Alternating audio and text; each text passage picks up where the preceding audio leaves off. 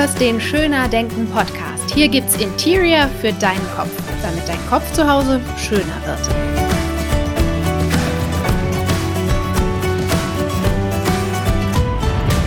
Hallo, wie schön, dass du eingeschaltet hast zu Schöner Denken. Das war die genau richtige Entscheidung, denn hier wartet ein echtes Interview-Highlight auf dich.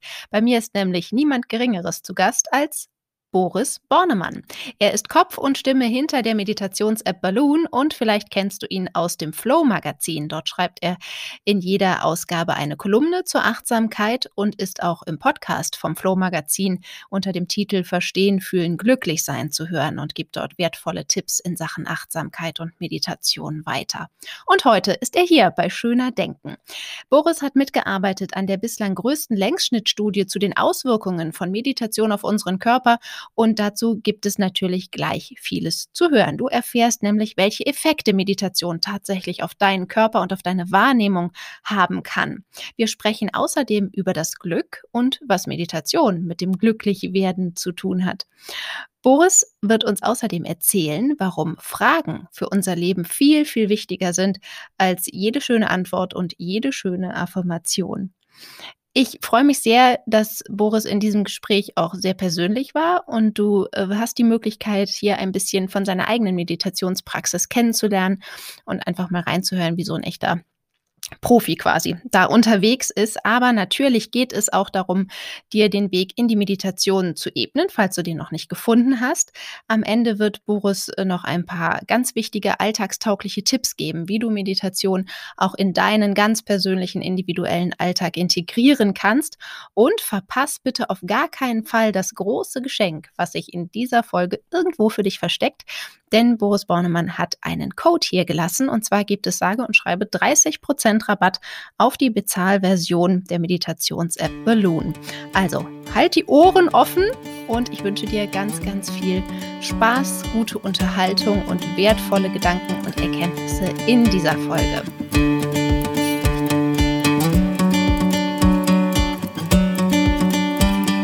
Lieber Boris, ich freue mich riesig, dass du heute hier bist bei Schöner Denken. Ganz, ganz vielen Dank, dass du dir die Zeit nimmst, hier zu sein. Du bist aktuell einer der gefragtesten Achtsamkeitsexperten im gesamten deutschsprachigen Raum. Und ich nehme an, auch du bist nicht mit dem Achtsamkeitsgehen sofort auf die Welt gekommen und hast äh, friedlich meditierend in der Ecke gesessen. Ich habe in einem Interview mit dir gehört, du hast das Glück gesucht und hast die Meditation gefunden. Macht Meditieren glücklich? äh, ja, das würde ich durchaus sagen. Und zwar auf noch eine ganz andere Art oder tiefere Art, als ich das je für möglich gehalten habe, als äh, ich so da auf der Suche war. Also ich habe tatsächlich, ich verstehe die Frage jetzt mal ein bisschen als äh, Aufforderung, auch ein bisschen was zu diesem Weg zu erzählen, also zu mir vielleicht und zum Glück. Ähm, das hat mich einfach schon sehr lange interessiert. Schon in der Schule hat mich Philosophie einfach sehr interessiert und dann habe ich auch mal Philosophie studiert, habe dann aber doch umgeschwenkt zu Psychologie, da mein Diplom gemacht und mich da naja, einfach dafür interessiert, was macht uns eigentlich glücklich, wie entsteht menschliches Leid, aber schon auch immer stark den Fokus auf das Positive, so, wie ist es dann eigentlich ein wirklich erfülltes Leben, und da sagt die Philosophie natürlich eine Menge zu und es sagt auch die Psychologie eine Menge dazu. Interessanterweise ist das manchmal nicht so besonders deckungsgleich. Also äh, wenn man sich jetzt so die alten Philosophen anguckt, gerade in der abendländischen Tradition, dann also gibt es die alten Griechen, bei denen ist das noch gut zusammen. Äh, da ist das, da geht es aber mehr um das gute Leben, das gelungene Leben. Dann teilt sich das irgendwann so ein bisschen auf und dann gibt es irgendwie die Utilitaristen, die über das Glück reden und es gibt äh, andere, die reden über eher über Pflicht, gerade im deutschsprachigen Raum. Ja, so. Äh, ich will jetzt aber nicht so weit ausschweifen, aber jedenfalls hat mich das eigentlich immer so ein bisschen äh, auch gewurmt, dass ich mich einerseits mit Glück von der psychologischen Seite beschäftigt habe, was macht uns glücklich, und dann so auch von der ethischen, philosophischen Seite eher mit, was ist ein gutes Leben, was ist ein richtiges Leben, was ist das Richtige zu tun. Und ähm, dann bin ich irgendwann auf Mathieu Ricard gestoßen, ein Mönch, der aber auch ursprünglich mal eine Doktorarbeit in Molekularbiologie gemacht hat und dann vor jetzt schon 45 Jahren nach äh, Nepal in Tibet gegangen ist. Und der konnte das ganz gut zusammenbringen für mich. Und zwar sowohl das Wissenschaftliche da reinbringen, was ist eigentlich, wie können wir unser, unser Glück quasi trainieren. Ich zögere ein bisschen bei dem Wort, weil das klingt sehr hart, trainieren. Aber so jetzt erstmal so, ne, train your brain. Wie kannst du nicht nur darüber nachdenken, was Glück ist, sondern wie kannst du wirklich die Praxis des Glücks erwerben? Und dann, um das vielleicht abzuschließen mit meinen langen, ausschweifenden Bogen am Anfang, äh, zu erklären und zu rechtfertigen, fand ich es auch von der philosophischen Seite sehr, sehr ähm, augenöffnend oder wie so Heureka fast irgendwie Dinge zusammenbringen in der buddhistischen Philosophie, die für mich so disparat waren, nämlich praktisch, was macht mich glücklich, was macht mich glücklich, so ein bisschen der westliche Fokus von, ja, was musst du tun, um glücklich zu sein? Und das ethische, was soll ich denn eigentlich tun, was ist richtig? Und da wird das im Buddhismus einfach sehr konsequent immer zusammengedacht, zu beobachten, zu erfühlen, wie bin ich denn eigentlich, wenn ich wütend bin oder eine Handlung begehe, die nach außen viel Schaden anrichtet, hat das häufig auch ganz viel damit zu tun, selber taub zu werden innerlich oder selber auch irgendwie dieses Feuer der Wut oder des Brennens zu spüren. Andersrum aber, wenn ich in einem Zustand von Mitgefühl, von Freundschaft, von offener Präsenz, von Annahme, äh, Liebe, Zuwendung bin, dann ist das, was es sofort bei meinem Gegenüber ankommt, was die Person spürt, dass ich in so einem State bin, was einladend ist so zu sein und es ist gleichzeitig auch was, was für mich sehr wohltuend ist. Also das heißt, dass das Individuelle und das Kollektive, das wird einfach im Buddhismus sehr gut zusammengedacht, finde ich. Hm.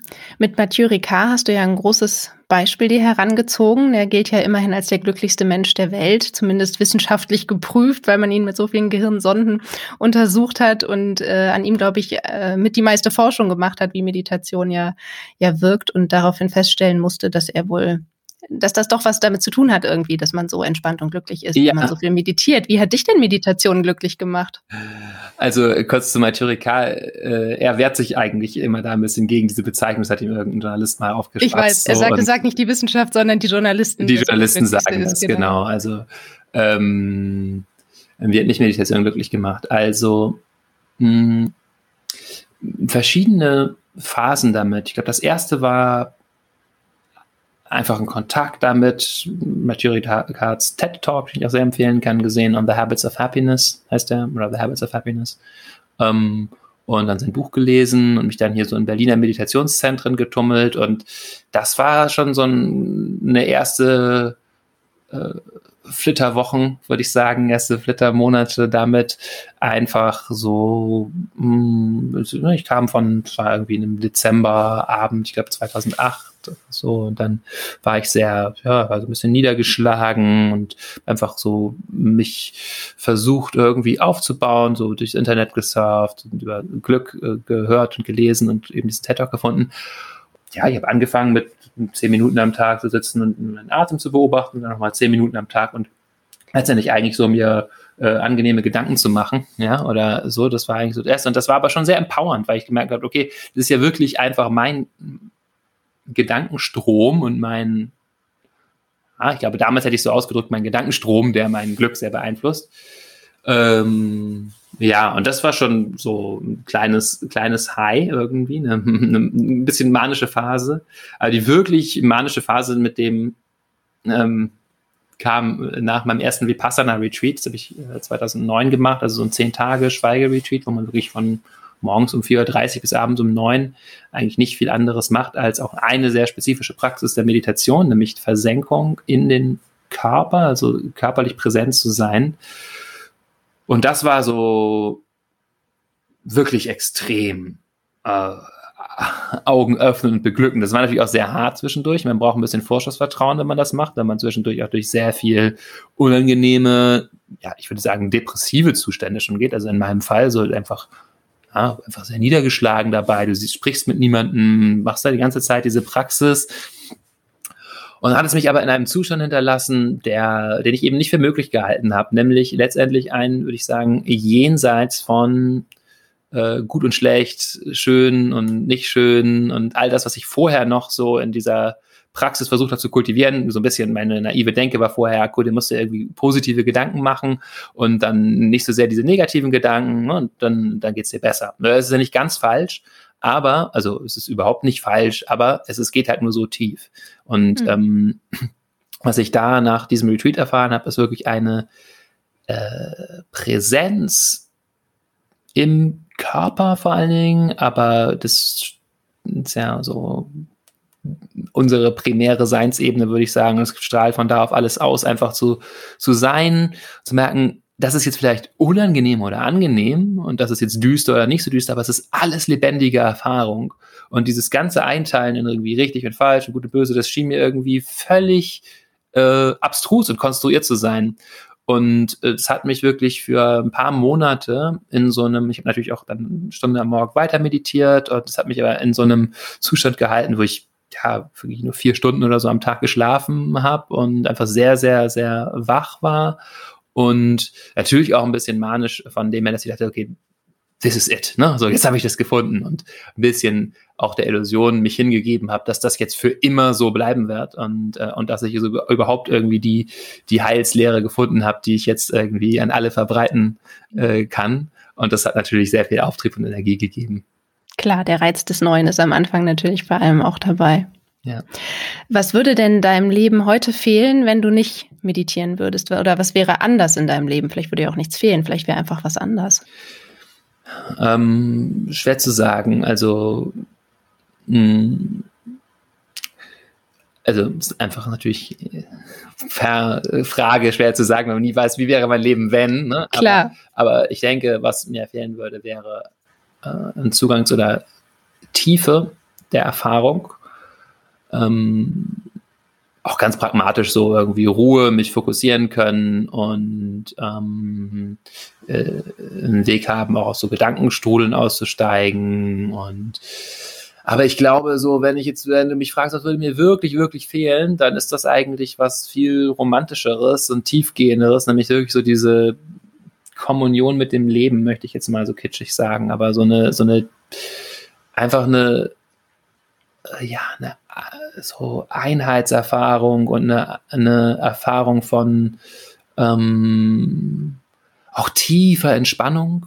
Aber damit rede ich jetzt nicht nur so relax, ich bin am Einschlafen, sondern so ein sich wirklich in das Leben rein entspannen können und damit auch wahnsinnige Dankbarkeit und Glückszustände erfahren. So. Und ich schwärme jetzt ein bisschen davon. Es ist natürlich nicht so, dass das immer so ist, aber ich glaube, wenn ich jetzt irgendwie äh, halt davon spreche, was würde mir am Ende meines Lebens vielleicht fehlen. Also wenn ich dann hypothetisch zurückschauen könnte und dieses Leben, was ich jetzt lebe, mit einem nebeneinander lege, in dem ich das nicht gefunden habe, Meditation, dann würde mir wahrscheinlich dieses äh, Leben ohne Meditation wesentlich flacher und irgendwie suchender und ein bisschen trauriger erscheinen, weil einfach diese Momente von, ich sag's nochmal, Kommunion mit dem Leben nicht so äh, da wären.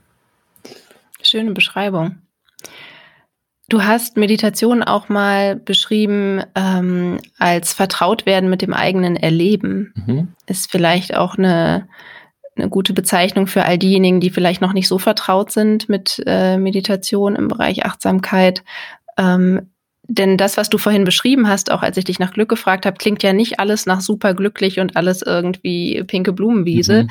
äh, sondern du hast auch von Gefühlen der Wut gesprochen und von depressiven äh, Zuständen, die du auch im Retreat hattest und so. Also es kommt ja auch sehr viel hoch. Wir begegnen ja in der Meditation ist ja nicht nur ähm, was ja oft gedacht wird, dass das Ziel irgendwie ist die Lehre der Gedanken und irgendwie wir sitzen da im Frieden und alles ist schön und alles ist angenehm. Vieles ist ja erstmal gar nicht so angenehm, weil wir in der Stille einfach so vielen begegnen, was wir sonst so schön wegdrücken mhm. können und so schön überlagern können mit anderen Dingen.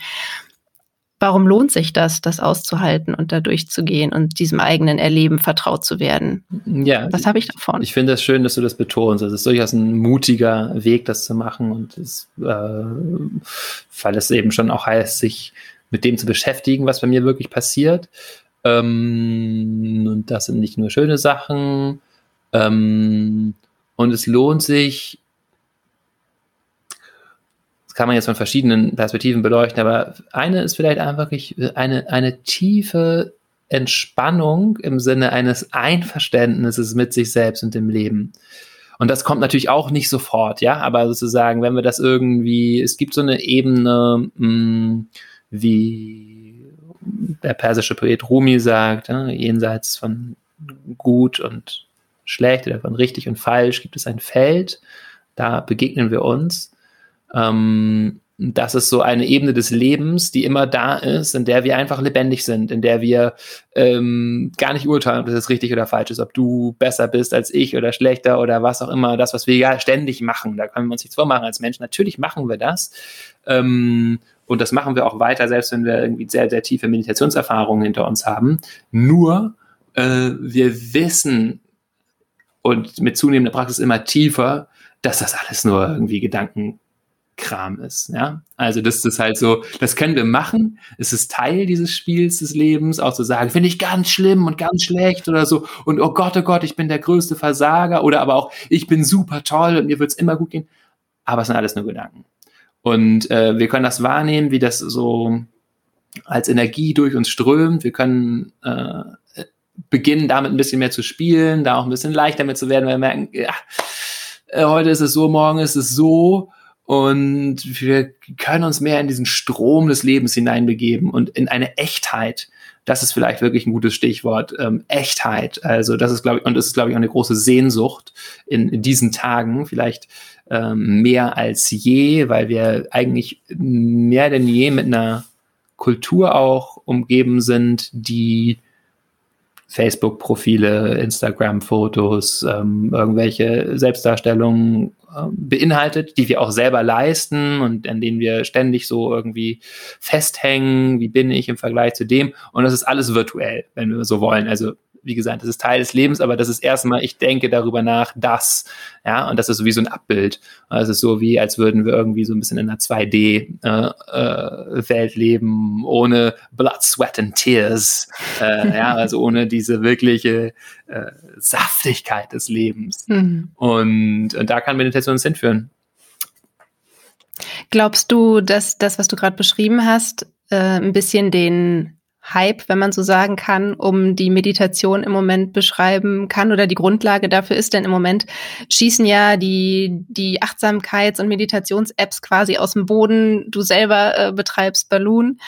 Und ähm, es gibt ja unheimlich viel Angebot erstmal im Moment in der letzten Zeit, habe ich das Gefühl. Und ich habe auch das Gefühl, es sprechen mehr Leute drüber. Mhm. Also egal, ob das Promis sind, ob das andere Menschen sind auf Instagram und so, man sieht immer mehr davon, dass Leute jetzt meditieren und dass das irgendwie äh, das neue Cool ist sozusagen, dass man das irgendwie machen muss.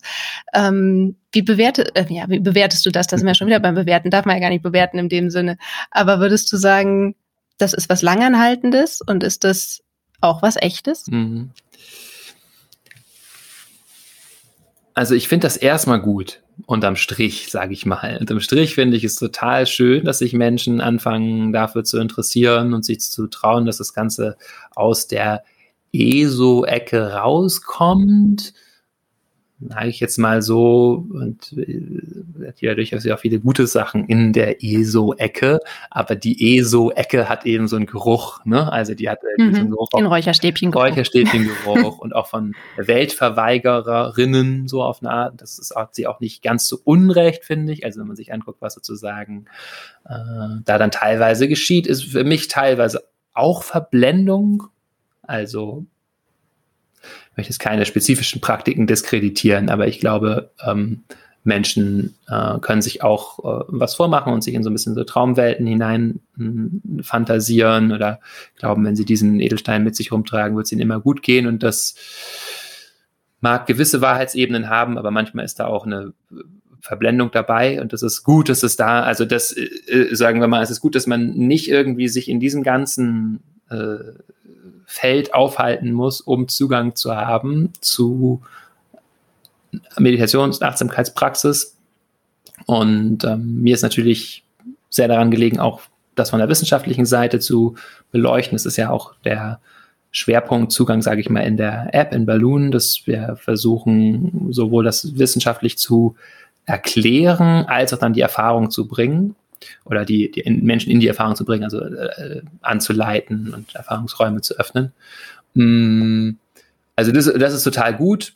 Und wie bei allem gibt es natürlich Overshoot so und äh, Menschen drehen durch und beschreiben irgendwie Dinge, äh, übertreiben das. Es wird, kann auch wieder zum Teil der Selbstdarstellung werden. Und hier bin ich irgendwie in super schönem Licht mit Insta-Filter auf Bali und äh, hier irgendwie meine Yoga-Pants und äh, irgendwie, dann wird das sexualisiert und dann ja, wird das alles irgendwie auch wieder zum Teil von einem Lifestyle da menschelt es natürlich genauso wie überall sonst. Und letztendlich ist es, glaube ich, trotzdem schön, dass das Ganze einfach breiter verfügbar wird. Hm. Du äh, hast mitgearbeitet an der bislang größten Längsschnittstudie zum Thema Meditation, wie sich Meditation auswirkt, denn du hast es ja eben angesprochen, äh, ESO-Ecke, Räucherstäbchen-Ecke und auch äh, bei Balloon wird ja gesagt, dass äh, man da Meditation mal ohne Hokuspokus erleben kann. Ähm, was hast du durch diese Studie, durch, dein, durch deine Forschung bisher gelernt, wie sich Meditation tatsächlich auf unseren Körper, auf unser Nervensystem auswirkt, rein wissenschaftlich mhm. betrachtet? Was kann Meditation? Also Meditation kann helfen, Stress zu verringern, sowohl subjektiv, wenn man Menschen fragt, wie gestresst bist du, als auch äh, körperlich, also an Cortisolprofilen, also Stresshormonprofilen ablesbar, unter anderem aber auch andere Produkte des Stresssystems, also nicht nur Cortisol, sondern Alpha-Amylase oder auch Entzündungsmarker sogar im Blut. Also ähm, kann, scheint äh, dafür zu sorgen, dass der Körper ein bisschen mehr im Gleichgewicht ist, um das jetzt mal ganz grob zu sagen, ein bisschen weniger äh, so die äh, Entzündungen. Ähm, meine eigenen Forschung habe ich vor allen Dingen untersucht, auch die Effekte auf unser Körpergewahrsein. Also Menschen sind sich ihres Körpers mehr bewusst. Das wiederum führt dazu, dass sie sich ihrer Gefühle besser bewusst sind. Und das führt natürlich dazu, dass man sich klarer darüber ist, ja, wie es mir eigentlich so geht. Und hinter unseren Gefühlen stehen auch unsere Bedürfnisse. Das heißt, was ich eigentlich so brauche. Ähm, das heißt, ja, ich kann ein bewussteres Leben führen. Das kann man eben auch wissenschaftlich gut zeigen, diese Kette von Körper, Gefühle, Bedürfnisse. Ähm, wissen auch, dass es Menschen hilft, besser zu schlafen. Also auch dazu ist die meta-analytische, also Studien über Studien, Evidenz äh, ganz gut, dass wir äh, besser schlafen. Ähm, und ja, Menschen einfach äh, zufriedener äh, berichten zu sein. Und interessanterweise hat das häufig aber auch einen sehr positiven Einfluss auf unsere Beziehungsqualität was mhm. vielleicht erstmal Menschen erstaunt, weil äh, es ja erstmal so wirkt, das wäre das was, was ich so mit mir alleine mache. Aber es geht eben ganz stark um Bezogenheit.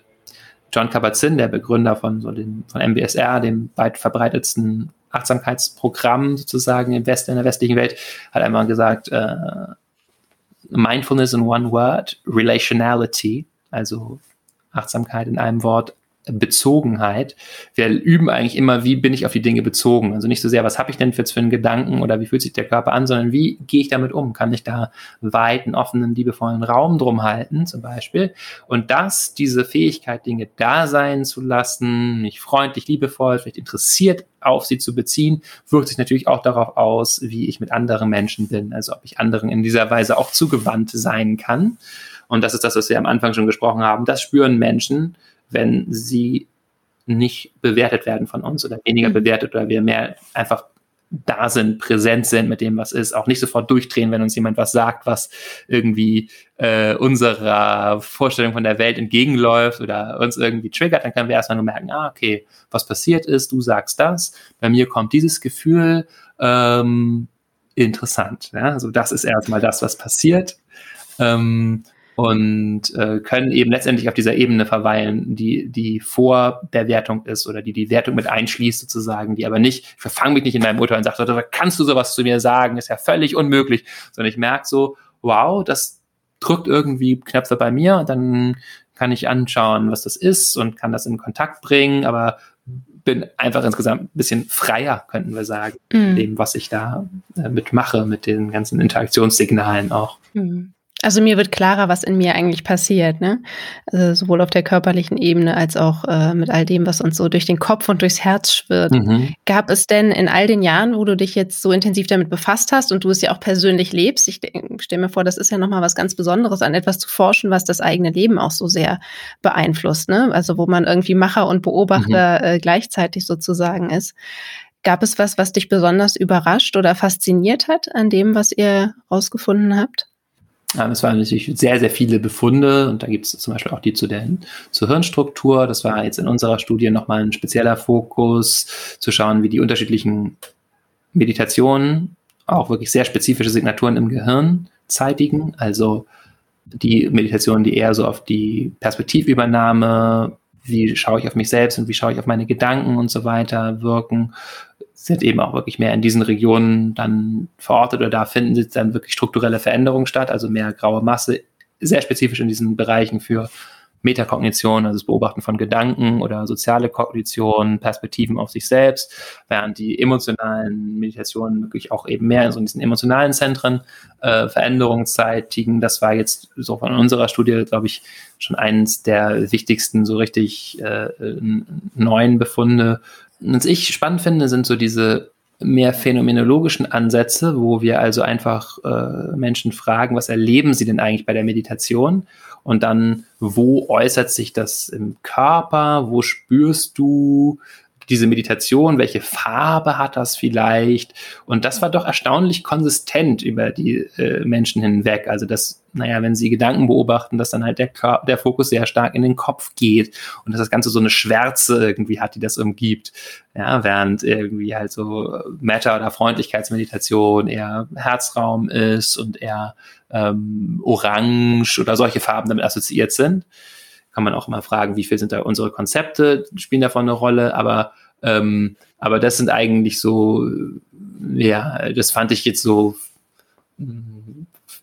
am, am, ästhetischsten oder schönsten oder irgendwie am neuartigsten von dem, was wir an unseren Forschungsbefunden so gesehen haben. Ja, zeigt ja auch viel von der Einheit von Körper und Geist am Ende, ne? Dass, äh, wenn, wenn wir das so durch die Bank weg, sag ich mal, äh, wie ihr das offenbar erlebt habt, äh, beschreiben können als eine Farbe oder als ein Gefühl oder als ein Körperraum. Das ist ja einmal mehr ein Hinweis ähm, dass wir nicht so in getrennten Schichten bestehen. Ja, das ist durchaus genau. Ja, genau. Das ist irgendwie so vielleicht erstmal seltsame, gar nicht so greifbare Phänomene gibt, die aber doch bei Menschen auch ähnlich sind. Natürlich nicht bei allen, aber das man dann, ja, doch mhm. viele Menschen erleben das so und da hat man nochmal andere Arten und Weisen, das zu beschreiben, was die erleben. Mhm. Du hast gerade gesagt, ihr habt in der Wissenschaft sozusagen äh, live gesehen, wie sich das Gehirn äh, verändern kann durch Meditation. Ähm, Stichwort dafür ist ja auch Neuroplastizität, also dass wir unser Gehirn tatsächlich ähm, umbauen können, letztlich beeinflussen können, ähm, was wir stärken wollen, was wir äh, weniger werden lassen wollen. Mhm. Und genau in die Richtung geht ja auch schöner Denken. Schöner Denken ist letztlich schöner Wohnen im Kopf. Und das heißt ja oft auch mal ein bisschen umbauen, renovieren, sanieren, äh, je nachdem, wie die Grundlage so ist. Ähm, was würdest du denn sagen, wie Meditation in dem Bereich äh, helfen kann. Du hast das vorhin nämlich schon mal so ein bisschen gestreift, das Thema äh, der Gedanken und Gedanken beobachten. Inwiefern kann uns Meditation tatsächlich helfen, schöner zu denken, aber auf einer sehr echten Ebene. Also ich spreche jetzt nicht von einmal überall pinke Farbe drauf und ein bisschen Positive Thinking. Äh, ich nehme jetzt den schönen Gedanken statt den schlechten Gedanken. Ähm, und dann geht das schon irgendwie, denn damit äh, schießen wir uns ja oft irgendwie selber ins Knie. Ja. Merken, dass das doch nicht so richtig gut funktioniert, zumindest nicht nachhaltig funktioniert für unseren Alltag. Was kann Meditation in unserer Gedankenwelt leisten? Genau, ja, die pinke Farbe bröckelt irgendwann ab und dann sehen wir doch den Ja, genau. Der ist vielleicht darunter so auch noch geschimmelt. Das wird doch schwieriger. ja, i, der Farbe ist der geschimmelt und wir merken, boah, irgendwie scheiße, hätte der nie ansteigen sollen.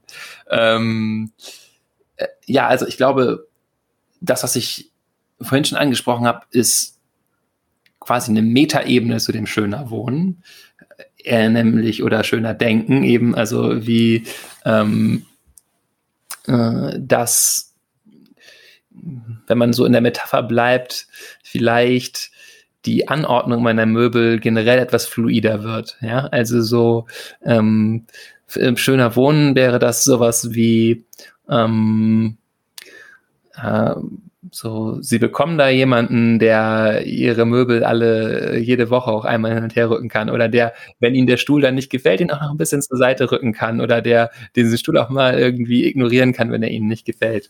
Nein, aber das ist ja alles, das sind vielleicht blöde Metaphern jetzt, aber mh, mm, einfach der Umgang mit Gedanken wird halt anders. Also wir haben ja doch häufig eine sehr identifizierte Art und Weise mit Gedanken umzugehen. Das heißt, ich denke irgendwas und dann halte ich das für die Wahrheit oder merke einfach gar nicht, dass der Gedanke einfach nur ein Gedanke ist. Und das ist, klingt äh, trivial, man muss diese Erfahrung wirklich machen, um den Unterschied wahrzunehmen, aber ähm, ganz gut kann man das, wenn man sich erstmal in den Körper vertieft und sehr gut im Körper ruht und dann beginnt so Richtung Gedanken zu schauen, dann können wir manchmal wahrnehmen, dass Gedanken eben eigentlich auch nichts anderes sind als zum Beispiel das Kribbeln im Bauch oder das Jucken an der Nase, dass das alles so Phänomene sind, die in uns entstehen und dann sich auch verändern, vergehen und wiederum ihre eigene Dynamik haben, aber dass es so Naturgeschehen ist in uns.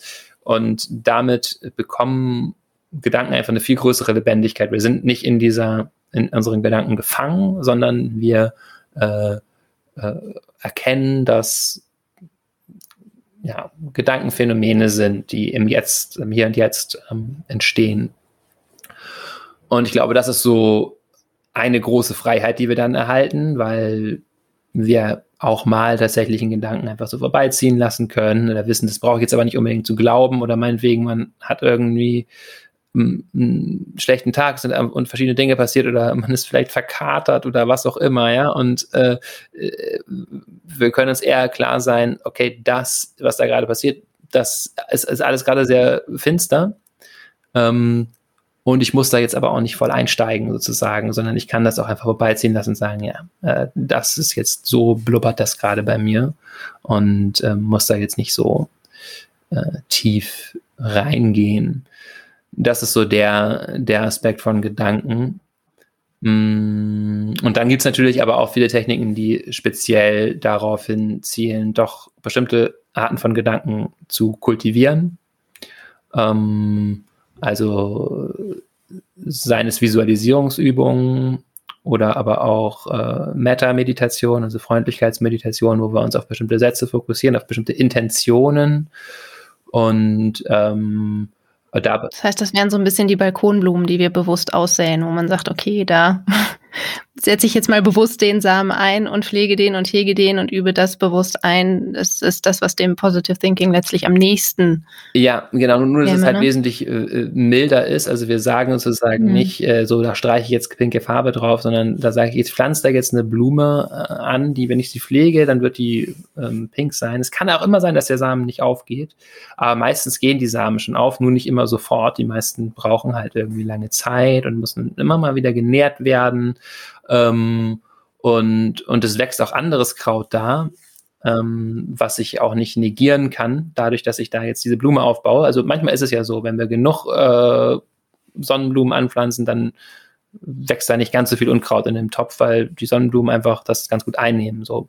Ähm, aber es wächst natürlich auch anderes da und das will ich in der Meditation auch gar nicht äh, wegmachen. Also das Anliegen von Achtsamkeit ist immer die Realität so zu sehen, wie sie ist.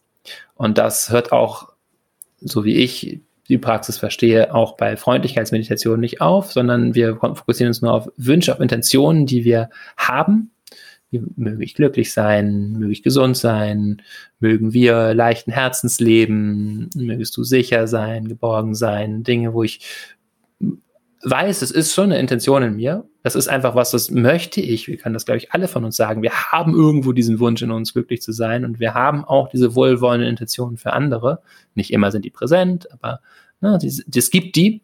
Und jetzt fokussieren wir uns immer darauf und gucken dann mal, was so passiert. Also äh, immer wieder den Fokus dahin lenken und merken, oh, fällt mir total schwer, der Person das zu wünschen. Ja, das ist Teil der Meditation, das zu merken, ah, okay, da kommen ganz viele Widerstände und ähm, ja, und da ist dann eben auch wieder wichtig, den Raum weit zu halten und nicht zu sagen, ich muss da jetzt irgendwas rüberstreichen oder mich da rein pushen in das, ich muss diese Person jetzt mögen, mhm. sondern ich meditiere über der Möglichkeit, äh, dass wir glücklich sind mhm. oder dem Wunsch, dass wir glücklich sind. Und da vertiefe ich mich rein. Und der lässt ganz viel Platz dafür, dass es nicht so ist. Und das wird ja immer wieder nicht so mhm. sein. Und trotzdem können wir uns darauf fokussieren.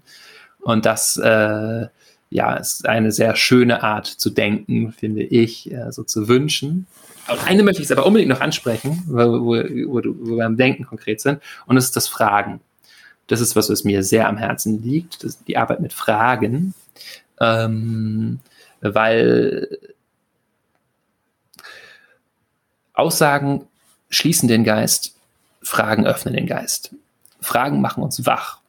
Und Fragen können alles Mögliche sein von, wie geht es mir? Eine ehrliche Zuwendung dazu, wie geht es mir denn eigentlich wirklich? Wie geht es dir? Mach mich wach zu fragen, aber auch, äh, was ist mir wirklich wichtig, meine Werte zu erforschen, hin bis zu so richtig großen Lebensfragen wie, wer bin ich? Was bin ich? ähm, wie bin ich, wenn vollkommen allein, was ist Leben, was ist Freiheit, was ist Liebe, diese Fragen, die uns wirklich äh, wach machen und die uns interessieren und die dann, ja, die lassen sich natürlich kognitiv nicht so ganz endgültig beantworten, aber sie bringen uns in einen Modus der Weltbefragung, der uns wirklich wach macht. Und das ist, äh, auch wenn man sich so die klassischen buddhistischen Achtsamkeitslehren anguckt, ein ganz zentraler Bestandteil, ähm, sich zum Beispiel die sieben Faktoren des Erwachens anguckt, die der, der Buddha in einem Lehrdiskurs, so im Satipatthana Sutra, äh, expliziert, dann geht es eben los mit, ich bemerke etwas, und dann ist das zweite Investigation. Was ist das hier eigentlich? Und daraus entsteht Energie, ich werde wach. Da entsteht Freude, weil ich mit dem Kontakt bin. Daraus kann Entspannung entstehen. Ich werde absorbiert, wie so ein kleines Kind, was so einen Luftballonknoter anguckt oder so. Das Speichel beginnt zu fließen, das Kind steht mit offenen Augen. Dadurch entsteht Konzentration, Fokus, eigentlich aus dieser Energie, die da jetzt durch mich durchfließt. Und daraus entsteht letztendlich ähm, Gleichmut oder große Gelassenheit oder tiefe Akzeptanz des Lebens. So ganz kurz äh, Exkurs in die sieben Faktoren des Erwachens. Aber da steht eben dieses Investigieren, das Untersuchen der Welt das Fragen, was ist das hier eigentlich, ganz weit vorne. Das finde ich total spannend. Ähm, ich habe das auch als spannend erlebt, äh, als ich es selber mal ausprobiert habe, weil wir ja so bemüht sind darum, Antworten zu finden und Antworten zu haben. Und gerade so in diesem Schnellleben, Schnelllebigen, wo wir ja drin stecken, ähm, das Gefühl, es gibt so viele Antwortmöglichkeiten, ich muss doch meine Antworten kennen. Ich muss doch äh, wissen, was mich jetzt glücklich macht und was ich jetzt will, was ich im Beruf will, was ich in der Familie, was ich für mich persönlich will. Ähm, und das ich habe das als eine sehr spannende Erfahrung und sehr entspannende Erfahrung mhm. auch erlebt. Ähm, ich glaube, du hast sogar mal in irgendeiner Meditation gesagt, ähm, wenn du die Antwort nicht hast, dann lebe die Frage mhm. und lass die Frage einfach gerade mal so da sein. Und das fand ich total hilfreich, ähm, eine Frage so sehr zuzulassen und zuzulassen, dass ich jetzt gerade keine Antwort darauf habe und dass ich auch gerade keine Antwort darauf haben muss, aber dass es sich so im Hintergrund irgendwie weiter bewegen darf. Ja. Und ich finde, es ist auch was, was sich äh, neben dem Meditationskissen irgendwie unbemerkt ähm, so weiterdreht und wo manchmal ganz spannende Momente, Situationen zustande kommen können, ähm, wo es vielleicht nicht die eine heilsbringende Antwort gibt, aber wo sich dann doch das eine oder andere klärt, wenn wir die Frage zulassen. Ja. Weil wir oft aus der Angst, keine Antwort zu haben, die Frage erst gar nicht zulassen. Genau, und das ist ähm, einfach sehr schön, in diesem offenen Raum zu sein, der wir die Welt mit wachen Augen betrachten, in dem in Nichtwissen zu sein, ja auch ganz zentral in, im Zen, aber generell, glaube ich, äh, Achtsamkeit, immer wieder sich auch einzugestehen, ich weiß es letztendlich nicht, die Dinge sind ähm, möglicherweise anders, als sie mir erscheinen. Das kann auch ein Stück beitragen zur Verständigung zwischen Menschen, glaube ich. Also diese Grundhaltung von meine Perspektive könnte auch völlig verfehlt sein. Das muss ich mir immer klar machen, auch wenn mhm. ich da irgendwie sehr investiert drin bin und zu sagen, na, vielleicht ist es auch anders so. Und das eröffnet natürlich gerade in dieser stark polarisierten Zeit, in der wir leben, Möglichkeit, mh, ein bisschen loszulassen von den Meinungen, aus diesem Kampf rauszukommen mit, nee, das ist jetzt aber so. Also, ähm, und ist, ist ein schmaler Grad, ne? Also ich finde, mh, mm, also darf natürlich auch nicht zur Resignation führen und so, so, ein, so eine egalitären, also so einer, so einer überegalitären Haltung von, ja, also jeder muss einfach selber wissen und jeder äh, weiß irgendwie, was gut für, für, für sie ist, äh, so oder, oder das ist mh, mm, äh, so ein, es ist schon natürlich, jeder weiß, was gut für sie ist, aber ähm, ich meine jetzt so, mh, mm, mir als Wissenschaftler. Man darf sich trotzdem noch engagieren und für was. Für natürlich, was natürlich ne? und, mhm. und auch wirklich dafür, dafür brennen. Ähm, gibt im Zen einen Spruch, ähm, wenn du zustimmst, dann stimme, also nee, das ist eigentlich when you affirm something, also wenn du dich in etwas, äh, also wenn du etwas affirmierst, wenn du etwas bejahst, bejahe es vollständig. Aber lass dich nicht in der Bejahung nieder. Wenn mhm. du etwas verneinst, verneine es vollständig, aber lass dich nicht in der Verneinung nieder. Und das ist, drückt so ganz gut dieses, mh, mm, diese Balance aus. Es ist schon wichtig für uns ja Entscheidungen zu treffen und klar zu sein und zu sagen, ich glaube, es ist besser, wenn wir uns alle impfen lassen, so außer Menschen, die mhm. das nicht vertragen, so. Aber ich glaube, mhm. das ist eine, ein solidarischer Akt, der gut ist für uns alle. Ähm, und äh, ja, so und ich glaube, das ist Quatsch, dass Bill Gates und alle gechippt hat. Ja? So und da eine klare Position zu beziehen und und dennoch irgendwie so diese diese Haltung offen zu halten von, ich kann es jetzt auch nicht, ich kann es dir nicht hundertprozentig beweisen. Und es könnte auch sein, dass ich mich ganz grandios irre. So, ja. Äh, und das hält aber doch noch so ein bisschen so ein Fenster zum Dialog auf, wenn ich, wenn ich äh, mit, mhm. dieser, mit dieser offenen Haltung jemanden. Ja, Begegnungsraum letztlich, ne? Ja. Mit anderen und auch mit uns selbst. Genau. Mit dem, was ich da so zeigen will. Jetzt haben wir über sehr, sehr viele, sehr tiefe Ebenen der Meditation gesprochen. Und doch ist ja auch äh, dein Anliegen, gerade mit der App auch äh, Menschen überhaupt dazu zu bringen, sich darauf einzulassen und das einfach mal auszuprobieren. Deswegen habe ich zum Schluss noch zwei Fragen an dich für alle diejenigen, die sagen, ja, das klingt jetzt irgendwie spannend, aber äh, auch nach einem sehr fortgeschrittenen Weg. Äh, wie, wie sieht das aus, wenn ich das mal anfangen will? Gibt es Menschen, die nicht meditieren können? Als erste Frage hört man ja immer mal wieder, ich kann das nicht, irgendwie sitze da und ich habe aber ständig Gedanken, ja. deswegen kann ich das nicht mit dem Meditieren. Ja. Und ähm, es sind vielleicht so drei Schlüsseltipps von dir, wie man es schaffen kann, sich diese Meditationspraxis erstmal so zu eigen zu machen für den Start, für den Anfang? Also Menschen, die das sagen, ich kann nicht meditieren, haben meistens bestimmte Erwartungen, wie du sie eben schon skizzierst, von wegen, da dürfen dann keine Gedanken da sein oder ich sollte nicht unruhig sein dabei und so. Und da ist erstmal ganz gut, sich klar zu machen, äh, dass es vor allen Dingen darum geht, dir Zeit für dich selbst zu nehmen und dich ein bisschen nach innen fallen zu lassen, dich mit deiner Erfahrung vertraut zu machen, vielleicht bestimmte hilfreiche Qualitäten darin zu kultivieren. Und dazu gibt es ganz viele Wege. Und möglicherweise ist es auch gerade noch nicht oder vielleicht auch gar nicht so der Weg für dich, dich auf ein Kissen zu setzen. Ne? Du kannst auch im, im, Gehen meditieren, auf und abschreiten, ähm, dabei auf unsere Fußsohlen achten oder etwas kontemplieren oder es gibt ja ganz viele verschiedene Arten und Weisen, es zu machen. Ähm, ich bin ziemlich überzeugt davon, dass es fast niemanden gibt, der oder die nicht von so einer Zeit mit sich und einer Vertiefung der Erfahrung profitieren würde. Es ist nur wichtig, den eigenen Weg zu finden.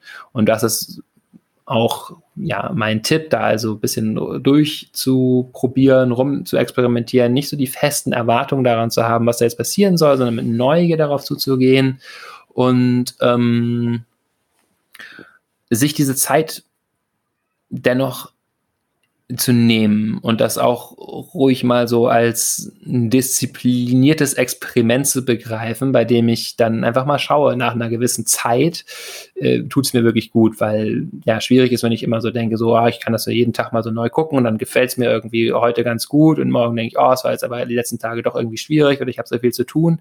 Äh, auf die Art und Weise stützen wir uns nicht wirklich und geben uns nicht wirklich eine Struktur, in der sowas nachhaltig wachsen kann. Wie wenn wir eine junge Pflanze haben. Ja, wenn ich dann sage, oh, guck mal, die sprießt total schön und dann gieße ich die aber drei, vier Tage nicht. Ja, dann könnte schon eng werden für die Pflanze. Ja, dann kann ich vielleicht die doch noch retten, wenn ich dann weiter konsequent mache, aber irgendwann ist die Pflanze tot und da muss ich halt neu sehen. Und das wäre schade. Deswegen nimm dir äh, Zeit und probier das, sage ich mal, zum Beispiel, sag dir, ich nehme jetzt mal 40 Tage oder so und da mache ich das wirklich jeden Tag.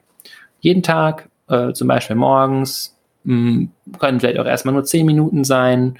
Und äh, dann guck mal, was sich verändert. So. Und guck das wirklich irgendwie nach diesen 40 Tagen. Oder kannst zwischendurch auch schon mal gucken, aber brich das Experiment nicht ab, auch wenn du das Gefühl hast, gerade verändert sich nicht so viel.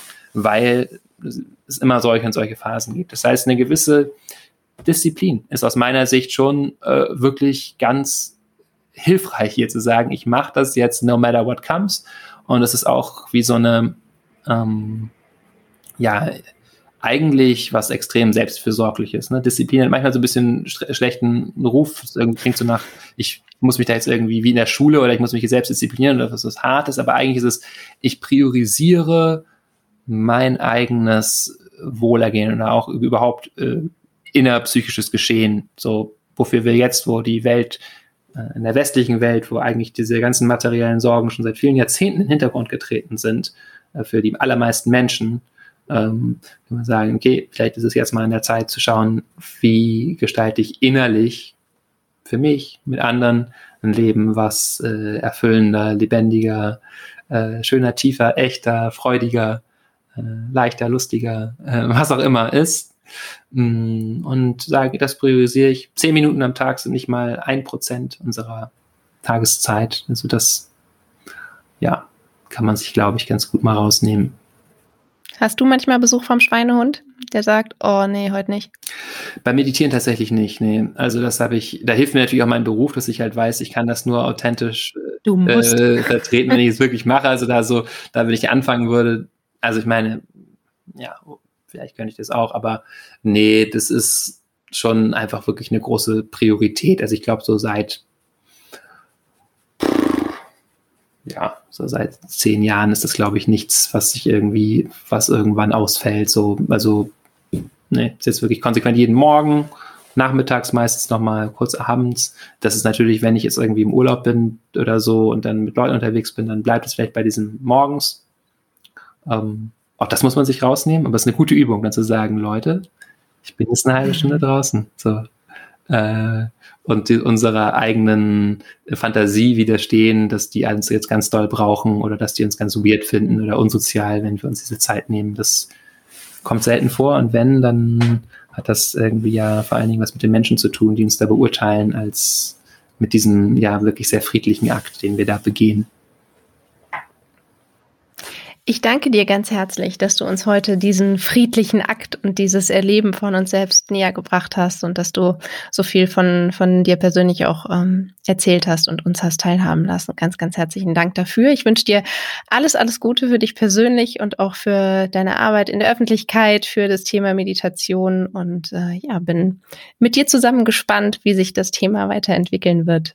Ganz, ganz herzlichen Dank. Danke, Maren. Danke, dass du hier diesen äh, nicht wertenden Raum gehalten hast, der es mir leicht gemacht hat, hier viel auch Persönliches zu erzählen. Und ich hoffe, äh, du, liebe Hörerin, liebe Hörer, hast ein bisschen was mitgenommen und möchtest es vielleicht mal ausprobieren zu meditieren.